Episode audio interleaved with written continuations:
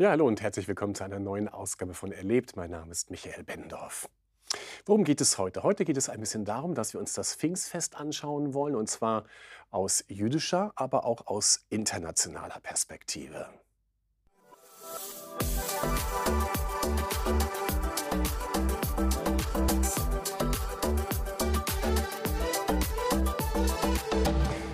Wir sind gerade so mittendrin in den Pfingstgeschehnissen. Pfingsten, das Fest liegt gerade so hinter uns. Und es ist eigentlich vom Ursprung her ein jüdisches Fest. Es wird auch als Wochenfest bezeichnet. Das liegt daran, dass man es genau sieben Wochen nach dem Passafest feiern sollte. Sieben Wochen mal sieben Tage sind 49 Tage. Ein Tag drauf kommt man auf 50 im griechischen Pentekoste. Und daraus leitet sich dann unser Wort Pfingsten ab. Es ist ein ganz spannendes Fest, weil man zu diesem Fest zum einen die Weizenernte heimgebracht hat, in die Scheunen gebracht hat. Und zugleich brachte man Weizengaben in den jüdischen Tempel nach Jerusalem, um sie dort als Opfergabe Gott hinzuhalten. Zugleich aber verbindet man dieses Fest traditionell damit, dass auch Gott seinem Volk etwas gegeben hat, nämlich im Kern die zehn Gebote, die er Mose gereicht hat auf dem Berg Sinai. Und das war verbunden mit einer Verheißung, aber auch mit einer Bedingung, die ich uns einmal kurz vorlesen möchte aus dem zweiten Buch Mose Kapitel 19.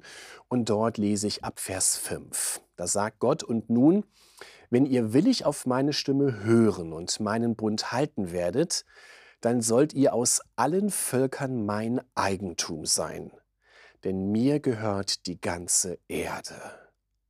Und ihr sollt mir ein Königreich von Priestern und eine heilige Nation sein. Das ist eine gewaltige Zusage, daraus leitet man ab, Israel als das erwählte Volk, aber verbunden eben auch mit einer Bürde, mit einer Last, eben Gottes Gebote genau zu befolgen.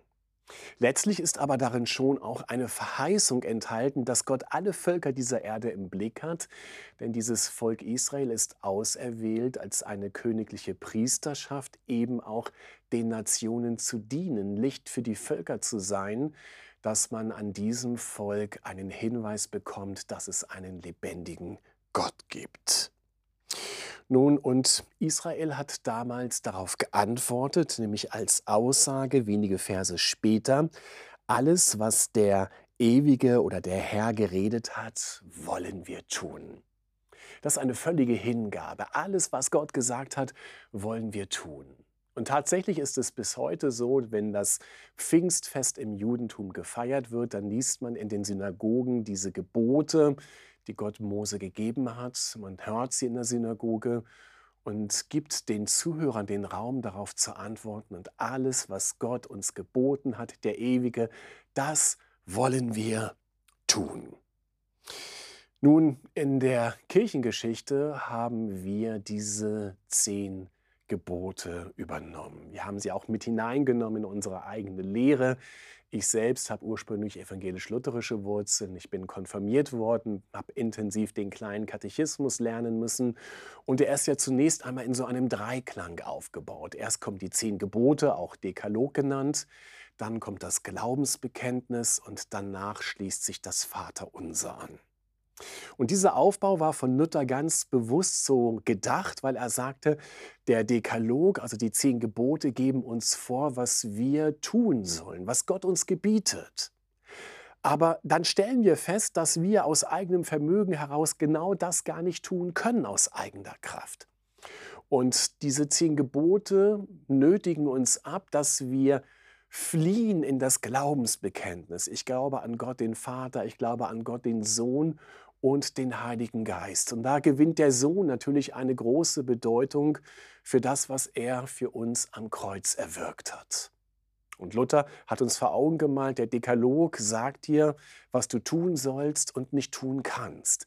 Das treibt dich ins Glaubensbekenntnis, insbesondere zu Jesus, der alles für dich vollbracht hat am Kreuz und mit seiner Auferstehung.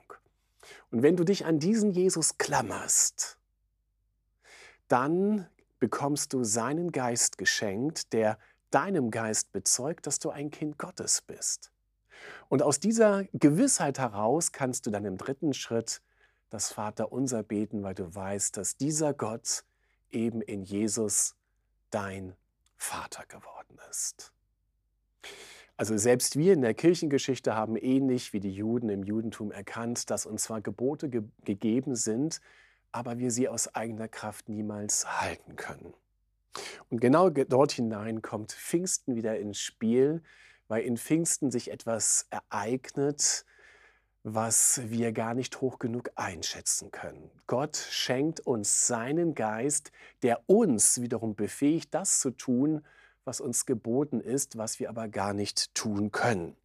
Ich will uns auch dazu ein paar wenige Verse vorlesen aus Hesekiel 36. Da sagt Gott im Hinblick auf seinen Geist in Vers 26, und ich werde euch ein neues Herz geben und einen neuen Geist in euer Inneres geben. Und ich werde das steinerne Herz aus eurem Fleisch wegnehmen und euch ein fleischernes Herz geben. Und ich werde meinen Geist in euer Inneres geben und ich werde machen, dass ihr in meinen Ordnungen lebt und meine Rechtsbestimmungen bewahrt und tut. Also hier merken wir immer wieder, und ich, und ich, und ich, und ich. Gott tut das, was wir gar nicht tun können. Und zuallererst schenkt er uns seinen Geist und er befähigt uns aus unserem Innersten heraus, dass wir nicht nur das tun wollen, was er für uns auf dem Herzen hat, sondern dass wir durch seinen Geist befähigt sind, auch genau das tun zu können. Und vielleicht ist das zu diesem Pfingstfest oder in diesen Pfingsttagen für dich neu ein Ansporn, zu glauben, dass Gott auch dich beschenken möchte mit seiner Gegenwart, dass er etwas für dich auf, deinem, auf seinem Herzen hat, was er auch in dein Herz legt und sein Geist, so du denn dein Leben an Jesus gebunden hast, dich dazu bewegen kann, dass du sagen kannst, Herr, alles, was du geredet hast, auch in mein Leben hinein, das will ich tun und das kann ich tun, weil du mich dazu befähigst durch deinen Geist. Und ich wünsche dir von Herzen, dass du genau diese Geisterfahrung machst und immer mehr erlebst, wie Gott dich darin gebrauchen kann. Bis bald.